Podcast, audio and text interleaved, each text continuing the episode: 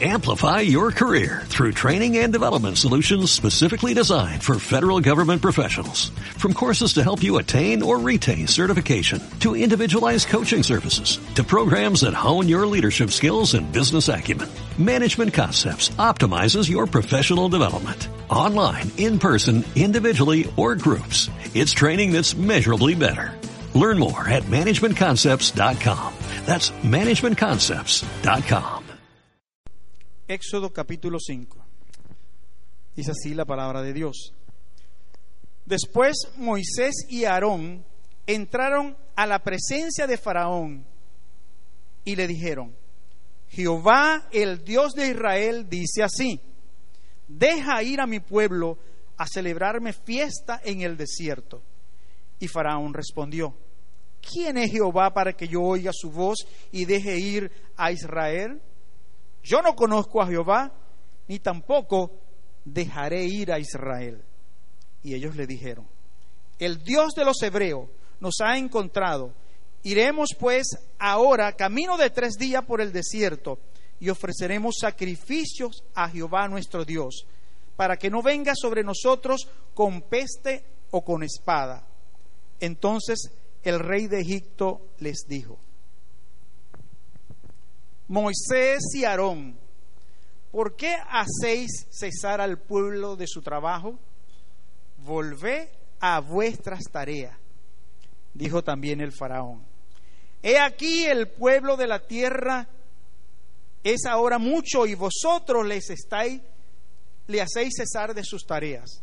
Y mandó Faraón aquel mismo día a los cuadrilleros del pueblo que los tenían a su cargo y a sus capataces, diciendo, He aquí, de aquí en adelante no daréis paja al pueblo para hacer ladrillo, como hasta ahora. Vayan ellos y recojan por sí mismos la paja, y les impondréis la misma tarea de ladrillo que hacían antes, y no le disminuiréis nada, porque están ociosos. Por eso levantan la voz diciendo, vamos y ofrezcamos sacrificios a nuestro Dios. Agrávese la servidumbre sobre ellos, para que se ocupen en ella y no atiendan a palabras mentirosas.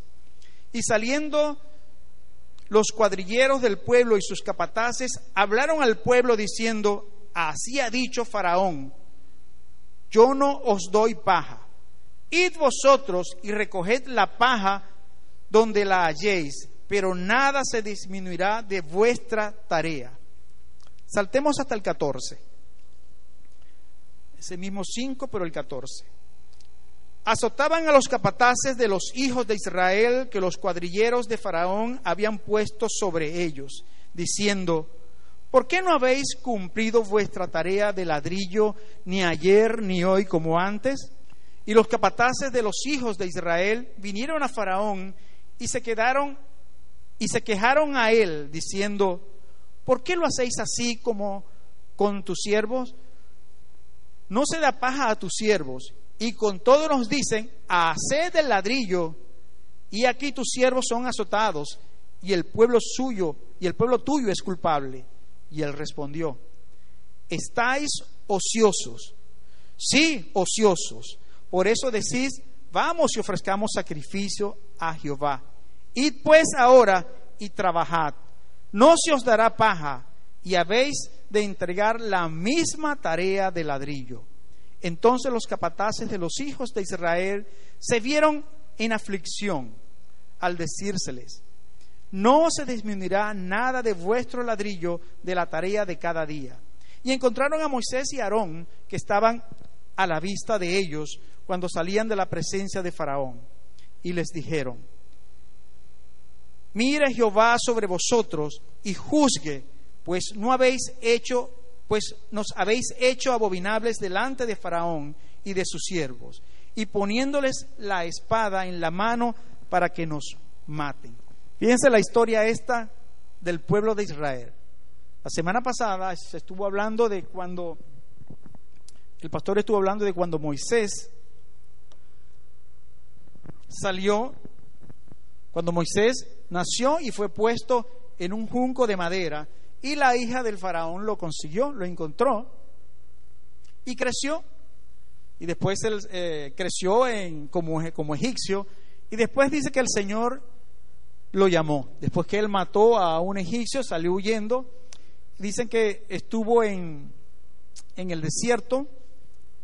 Moisés se casó y estaba en tierra de su suegro Jetro cuando el Señor lo llamó. Dice que el Señor se le apareció en una zarza ardiendo que no se quemaba la zarza y fue Moisés hasta, hasta Egipto, después de ese llamado que el Señor le dijo, ¿verdad? Dios llama a Moisés, Dios llama a Moisés para que, para que vaya a hablar con el faraón, para que liberara al pueblo, al pueblo hebreo.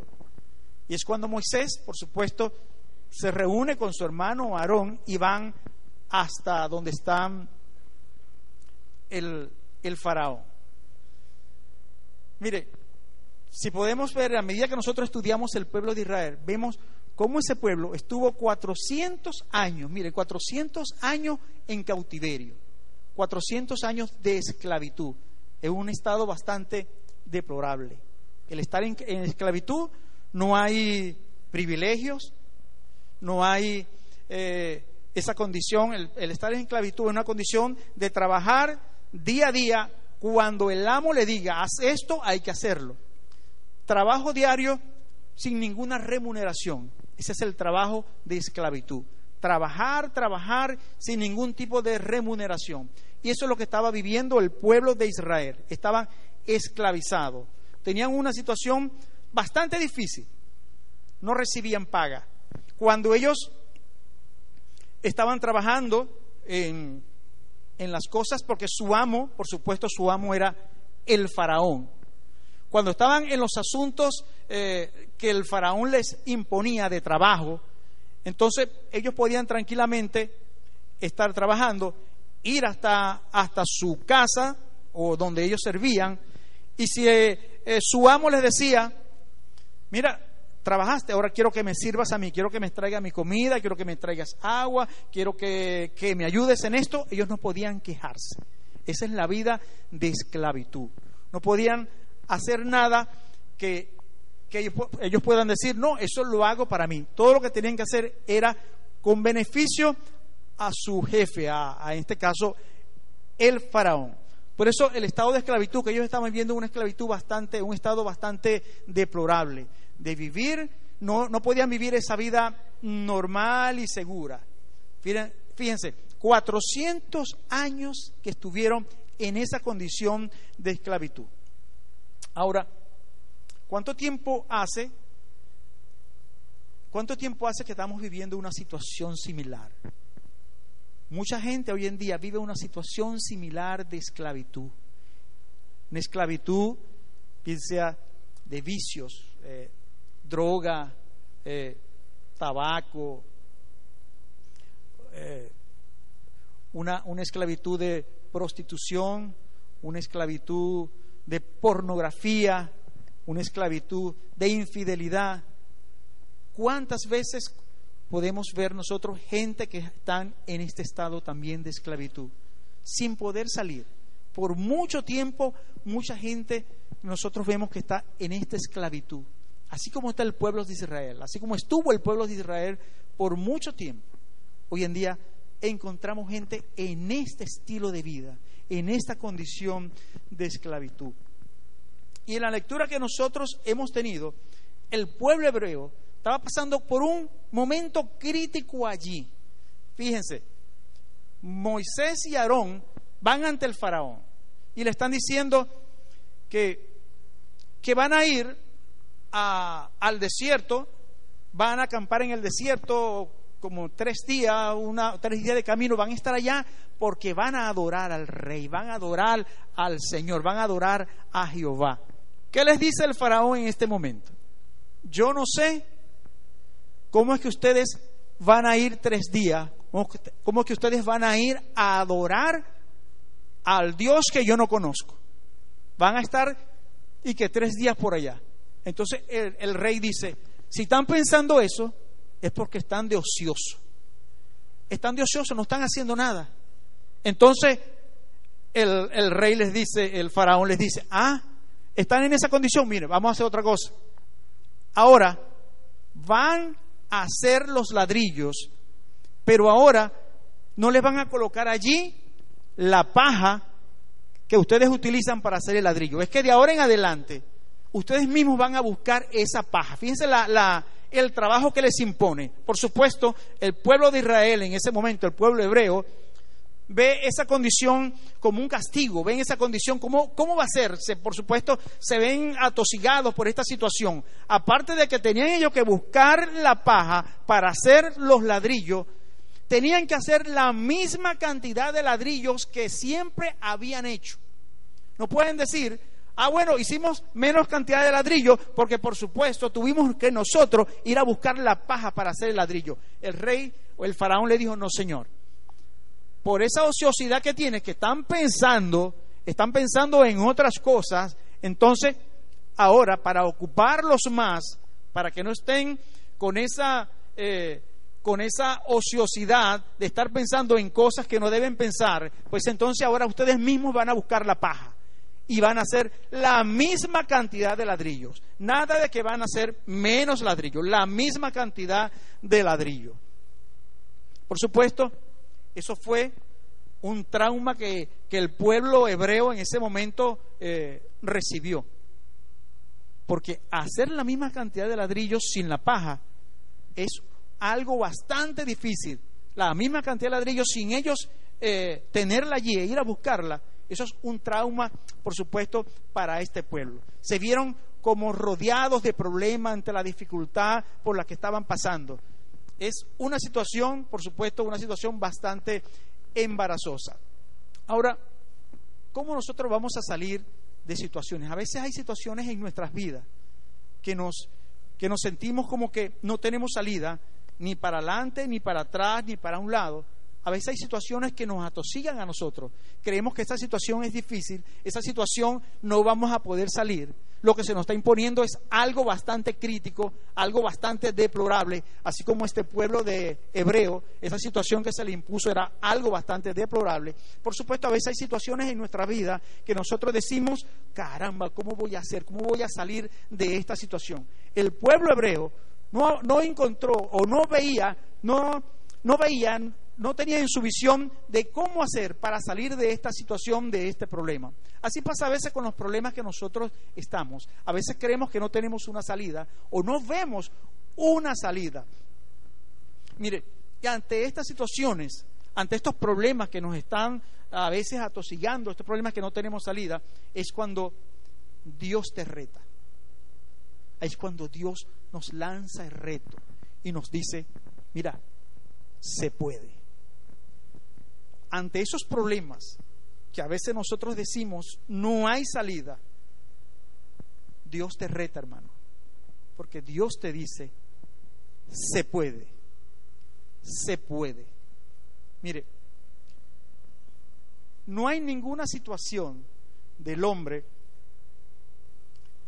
ninguna situación de usted, ninguna situación que yo pueda tener, ninguna situación que usted pueda tener, no hay ninguna situación en el ser humano que tenga que se pueda decir, mire, es insoluble, o sea, no tiene solución.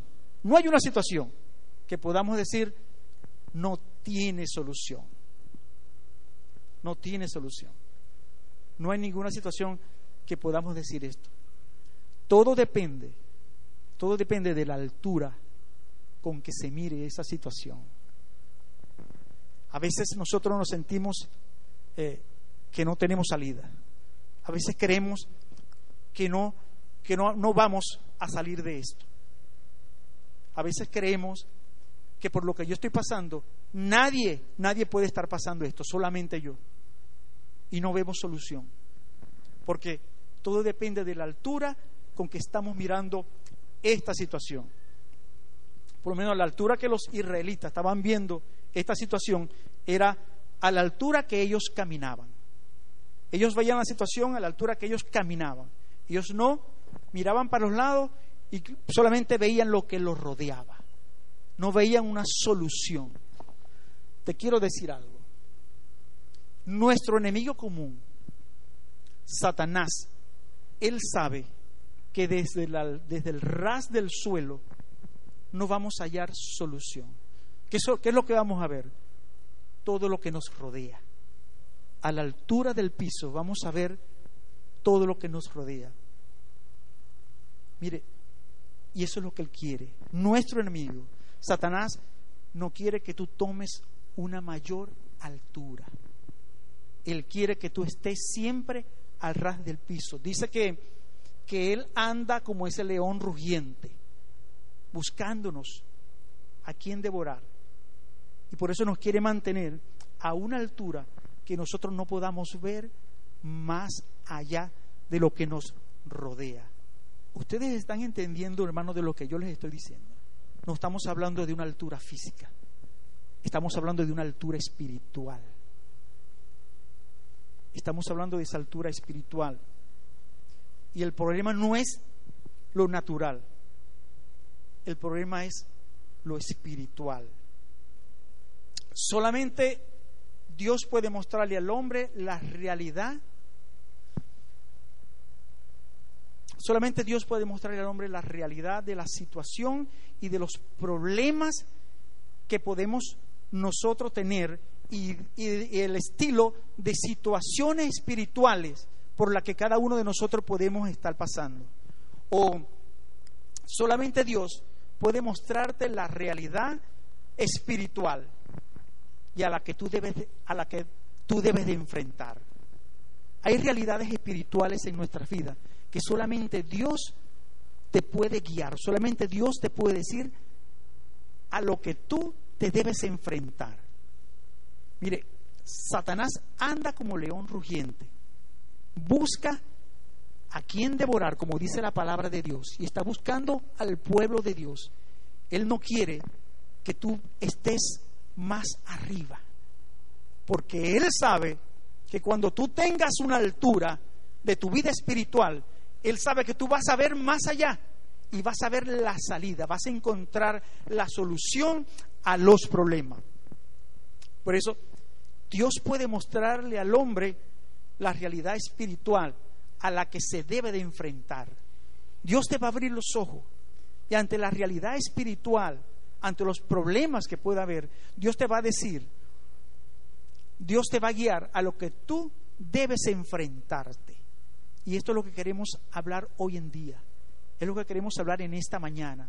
De las diferentes situaciones espirituales a la cual Dios te presenta y la cual tú debes de enfrentar. El pueblo de Israel tenía una situación bastante difícil allí donde ellos estaban. Ellos no podían ver más allá. Ellos vieron la situación natural en que estaban, los bloques que tenían que hacer, los ladrillos que tenían que hacer, la realidad de, de lo natural de buscar la paja para hacer. Y a veces pasa con nuestras vidas. A veces nosotros en situaciones en que estamos, a veces creemos, conchale, no vamos a tener solución. Pero hay una realidad natural por la que estamos pasando, pero hay una realidad espiritual. Hay una realidad espiritual, miren, que es más grave que la, la realidad natural por la que cada uno de nosotros podemos estar pasando, de esas situaciones difíciles. Dios te va a mostrar a ti la realidad espiritual a la que debes de enfrentarte. Hay situaciones espirituales en nuestras vidas que Dios te va a guiar a cómo tú enfrentarte a esas realidades espirituales por las que, o esas situaciones espirituales por las que podemos estar pasando.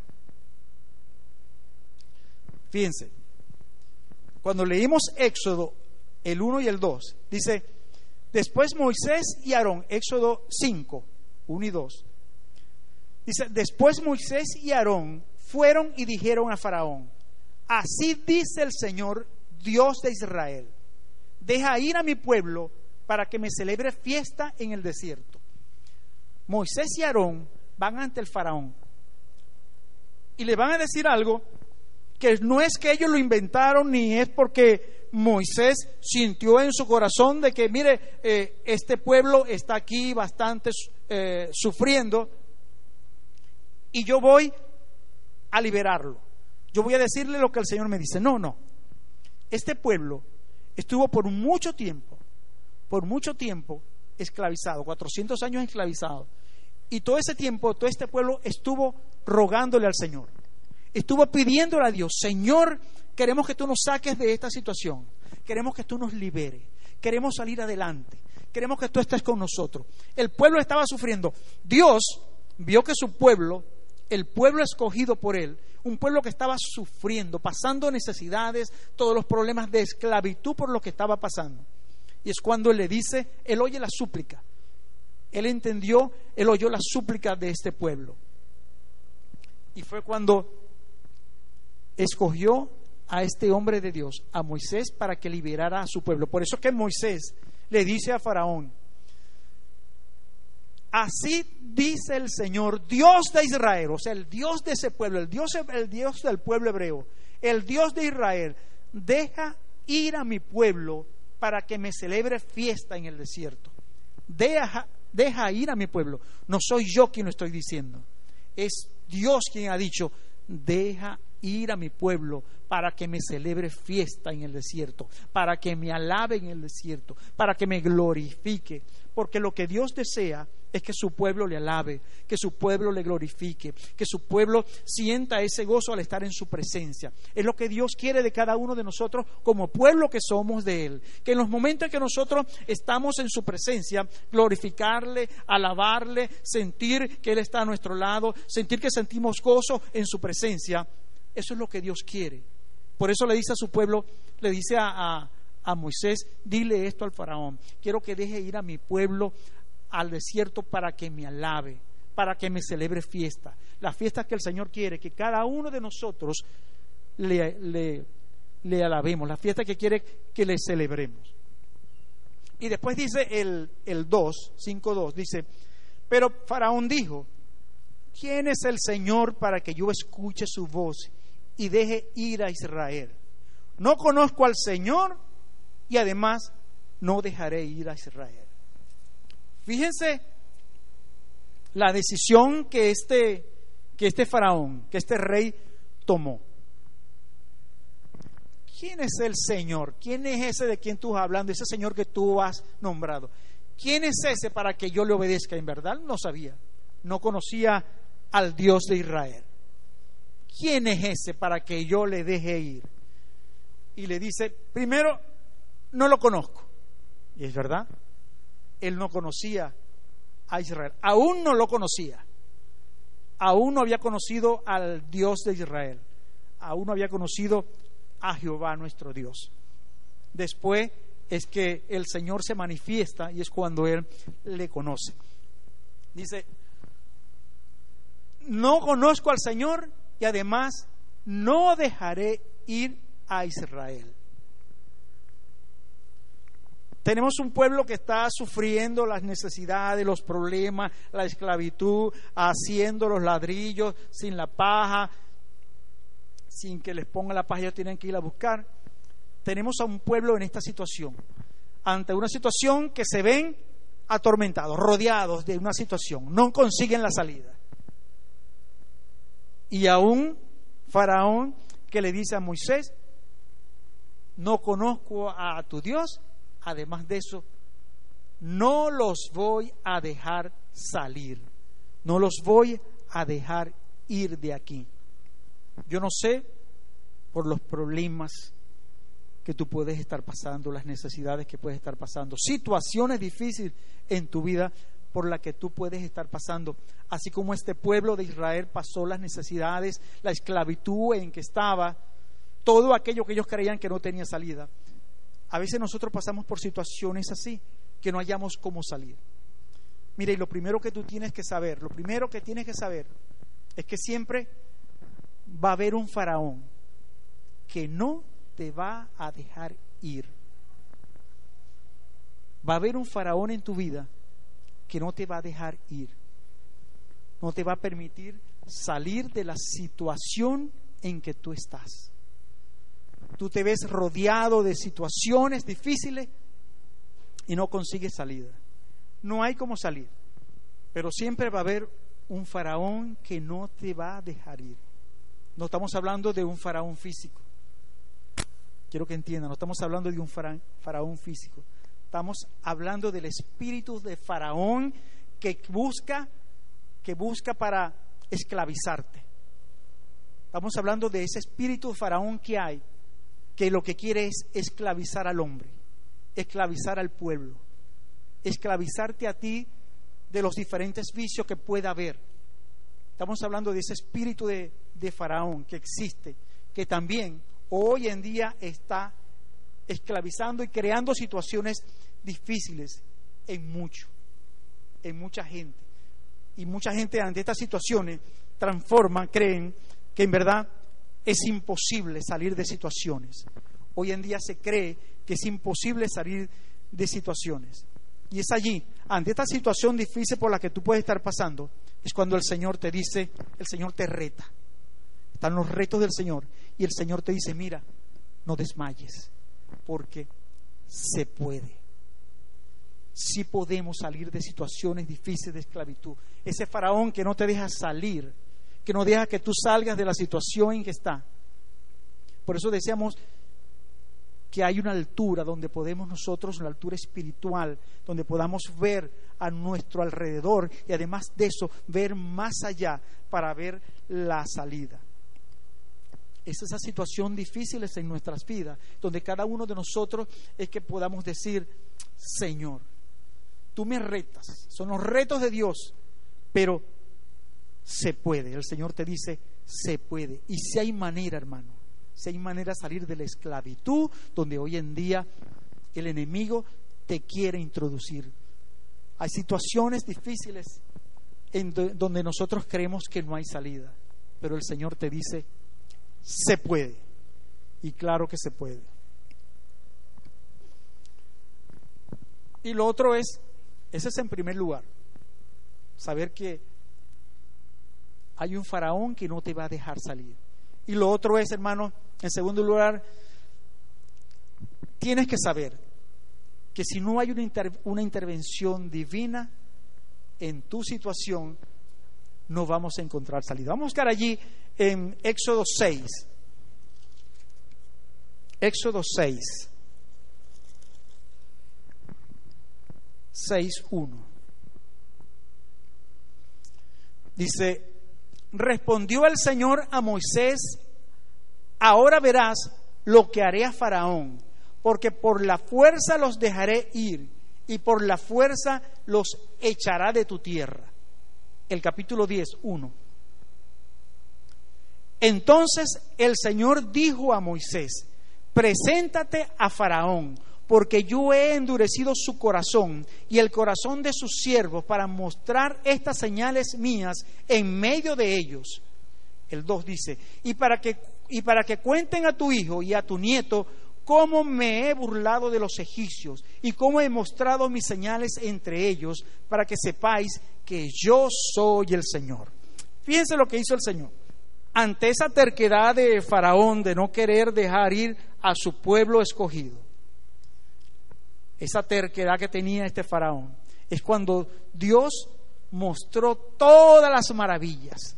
El Señor mostró las maravillas que dice la palabra de Dios que Dios endureció el corazón del faraón. Y ese endurecimiento del corazón de faraón es cuando el Señor hace las, todas las maravillas, todas esas plagas que el Señor envió para que dejara ir a su pueblo. Por eso le dice, cuando leímos allí, todas estas maravillas van a ir para que cuenten a tu hijo y a tu nieto cómo me he burlado de los egipcios el Señor hace todas esas cosas para que a través de la historia podamos entender y saber todas esas grandes maravillas que el Señor hizo. Por eso, ante las dificultades que hay, hermano, tienes que saber que sin una intervención divina no vas, no vas a salir de esta situación. El pueblo de Israel solo no podía salir. A través de su, de su voluntad, a través de su esfuerzo, jamás iban a salir de esa esclavitud. Fue necesario una intervención divina para poder salir.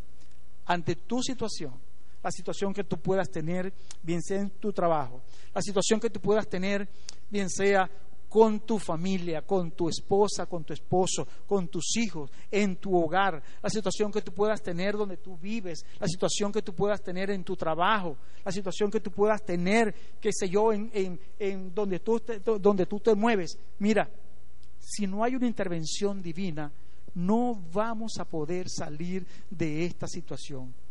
No vamos a poder salir de la situación porque no hay ser humano que te pueda ayudar a salir de esta situación. Si tú estás pensando en que vas a depender de otra persona para que tu problema sea resuelto, si tú estás pensando que hay alguien que te pueda ayudar en tu problema que no es nuestro Dios, si tú estás pensando que existe una persona, un amigo, un familiar, alguien que te va a ayudar, mire, yo te digo que solamente Dios es el que te puede ayudar a salir de esa situación por la que tú estás pasando, esta situación situación familiar, en tu trabajo, con tu esposa, con tu esposa, con tus hijos, con tus padres. Solamente Dios el que te va a ayudar a salir. Y los milagros que perduran, los milagros que perduran, son los que hace Dios. Como dice el pastor, parece que él tiene razón. No me están escuchando. Mire, por las situaciones que tú puedes estar pasando, solamente puedes salir con, los, con un milagro. Y los milagros que perduran los hace solamente Dios. Los milagros que perduran solamente los hace Dios. Ese Señor, ese es Dios Todopoderoso. No sé por eso qué situación puedes estar pasando, pero hace falta la intervención divina ante la situación por la que tú puedes estar pasando.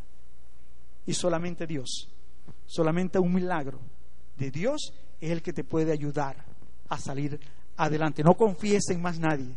Solamente Dios es el que te puede estar ayudando. Y en situaciones espirituales, mire, Dios es el único que te puede ayudar en las diferentes situaciones espirituales en las que Él te va a mostrar por las que podemos pasar. Esas situaciones espirituales difíciles en nuestras vidas. Solamente Dios te puede mostrar esas diferentes situaciones espirituales a la que debes enfrentarte. Y para eso, solamente con la ayuda de Dios es que podemos salir adelante. Por eso, vamos a buscar allí en Efesios 6, Efesios 6, donde podemos afianzar esto más.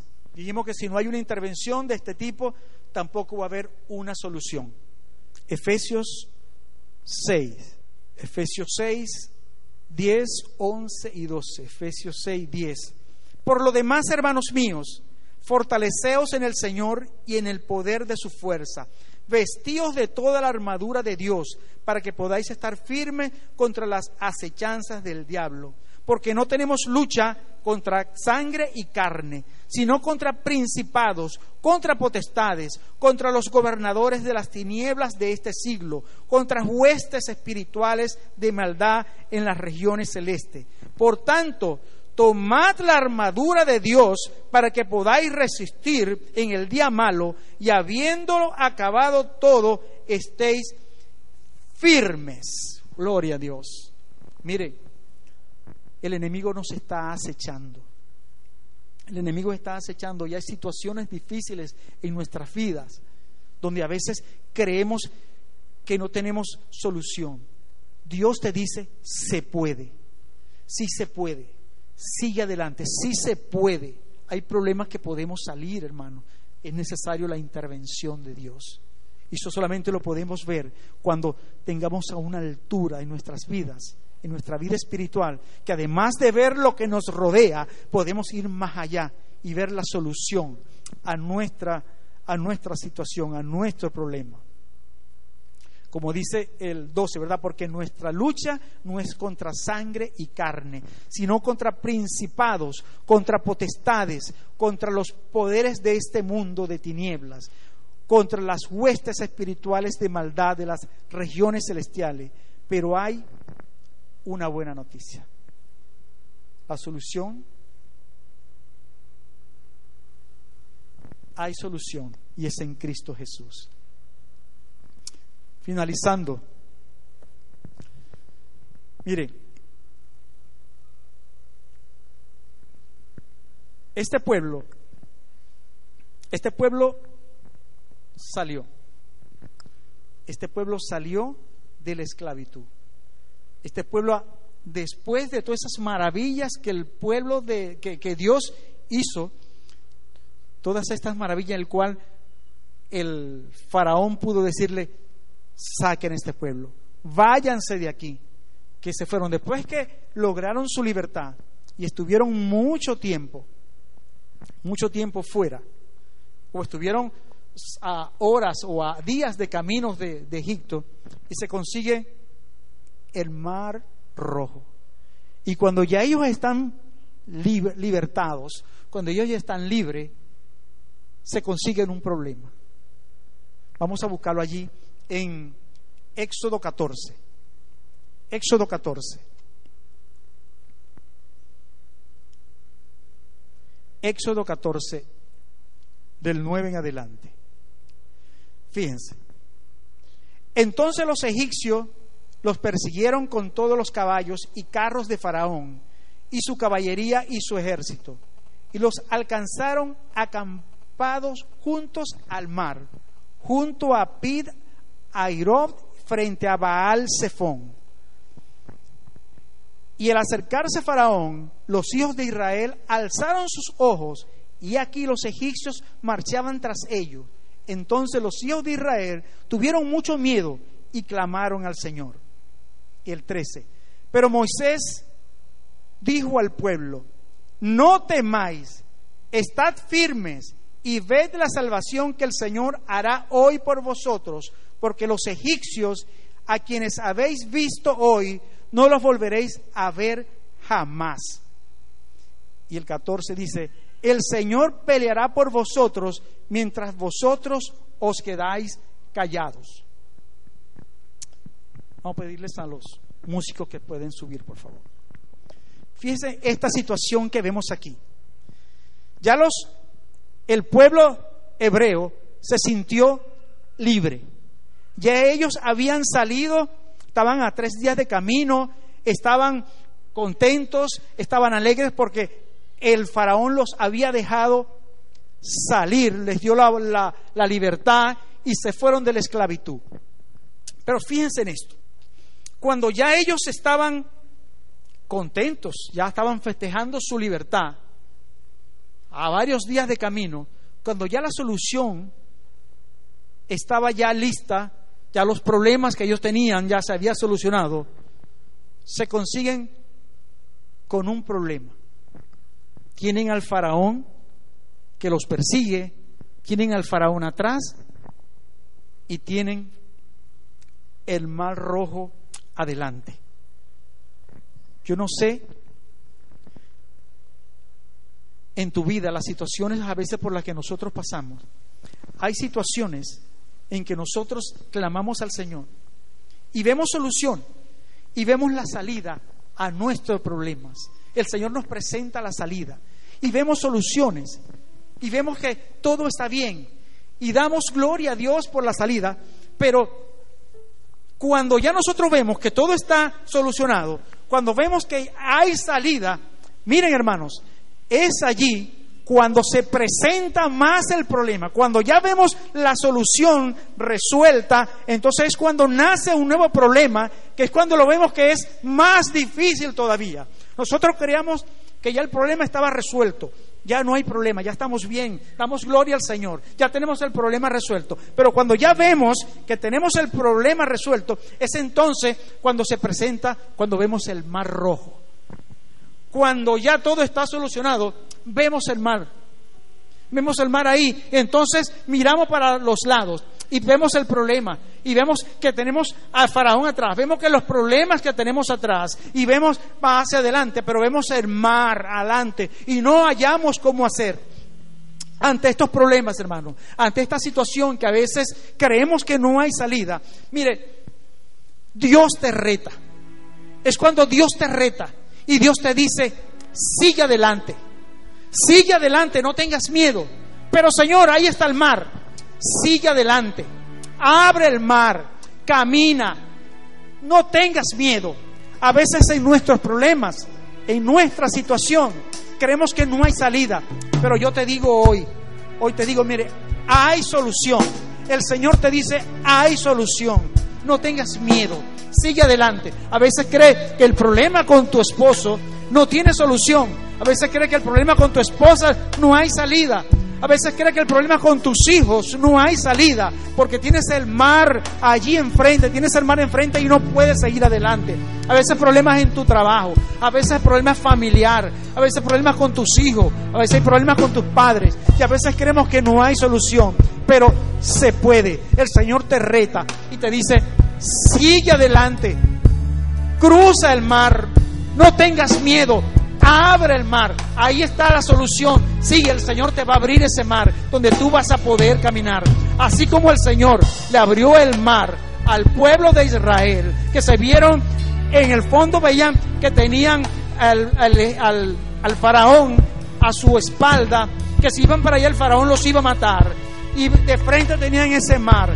Pero el Señor le dijo a Moisés, Hoy vas a ver las maravillas que vas a ver. No vas a ver más a ese faraón. No vas a ver más ese problema. Yo te digo, no vas a ver más ese problema que tiene. Porque el Señor va a abrir el mar. Yo no sé qué problema tú puedas tener. Pero hoy el Señor te dice, te reta. No tengas miedo. Sigue adelante. Sigue adelante. Abre el mar. Camina hacia adelante. No tengas miedo. Sigue adelante. Abre ese mar. Oh sí, Señor.